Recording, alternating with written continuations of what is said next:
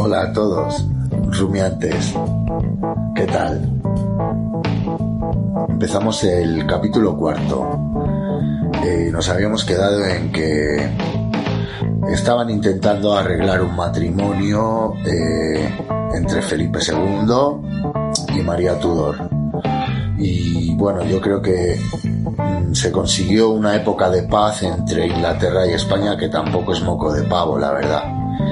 Porque Felipe II no, no pudo sacar gran cosa de este matrimonio. Ahora veremos por qué. Eh, teníamos que eh, María le había enviado un retrato de ella y le había y estaban esperando con entusiasmo la llegada de Felipe. Eh, para Felipe está claro que no era un matrimonio por amor, él no, no la quería, no estaba enamorado de ella. Claro que en su favor, y a juzgar por el retrato, el retrato que le hizo Antonio Moro a María Tudor, lo podréis ver por internet, eh, pues Felipe II no quedó nada encantado con, e, con esa con su pretendiente, vamos, y nada, difícilmente podía despertar pasiones aquella cara huesuda, de media sonrisa forzada, los escasos cabellos entre rojizos y canos, eh, ni siquiera las hermosas alhajas o la flor que lleva entre los dedos le concedían un toque de feminidad. Aún así, las capitulaciones matrimoniales se confirmaron el 5 de enero de 1554. Estas capitulaciones incluía, aparte de otras cláusulas que, porque los británicos prácticamente blindaron, blindaron ese matrimonio, blindaron el gobierno de Inglaterra para que Felipe no entrara. Está claro. Y bueno, entre, entre esas capitulaciones eh, se incluía que Felipe se mantendría alejado del gobierno de Inglaterra. Eh, así blindaron un poco el trono los ingleses. Eh, por ejemplo, otra de las cláusulas que tenía era que los consejeros, las damas de la corte, incluso las que estuvieran al servicio de la reina y de él, y bueno, la mayoría de los asistentes personales de Felipe tenían que ser ingleses. Y bueno, otra de las cosas que pudo sacar Felipe de este matrimonio es que el emperador, su padre, Carlos I, le concedió el título de rey de Nápoles y Sicilia. Aparte de la época de paz que se vivió en aquellos momentos entre Inglaterra y España. Yo creo que es lo más que pudo sacar Felipe de este matrimonio, poco más.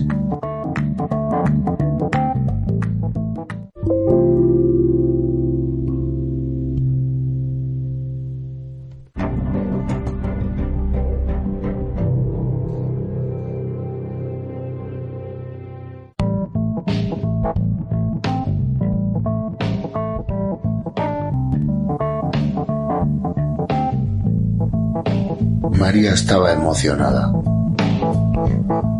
María estaba emocionada y salió a su encuentro el 23 de julio de 1554. Cuando Felipe hace su entrada en Winchester, camino de Londres, se encontró cara a cara con la mujer emocionada, emocionada y feliz.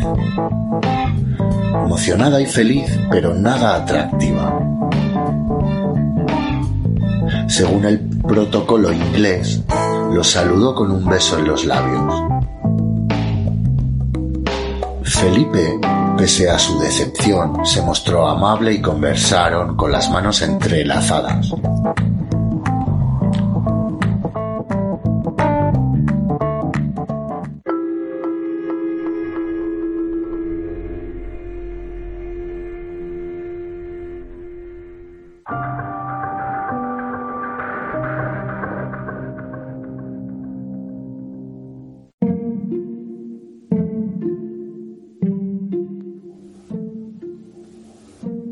Transcurridos unos meses de la boda, la corte se empezó a hacer eco del rumor que aseguraba que el rey consorte no visitaba frecuentemente la alcoba de su esposa, pero que por el contrario recorría muy a menudo el camino que conducía a los aposentos de una de sus damas, una dama mucho más joven y bonita que María, una dama que se llamaba Magdalena Dacre.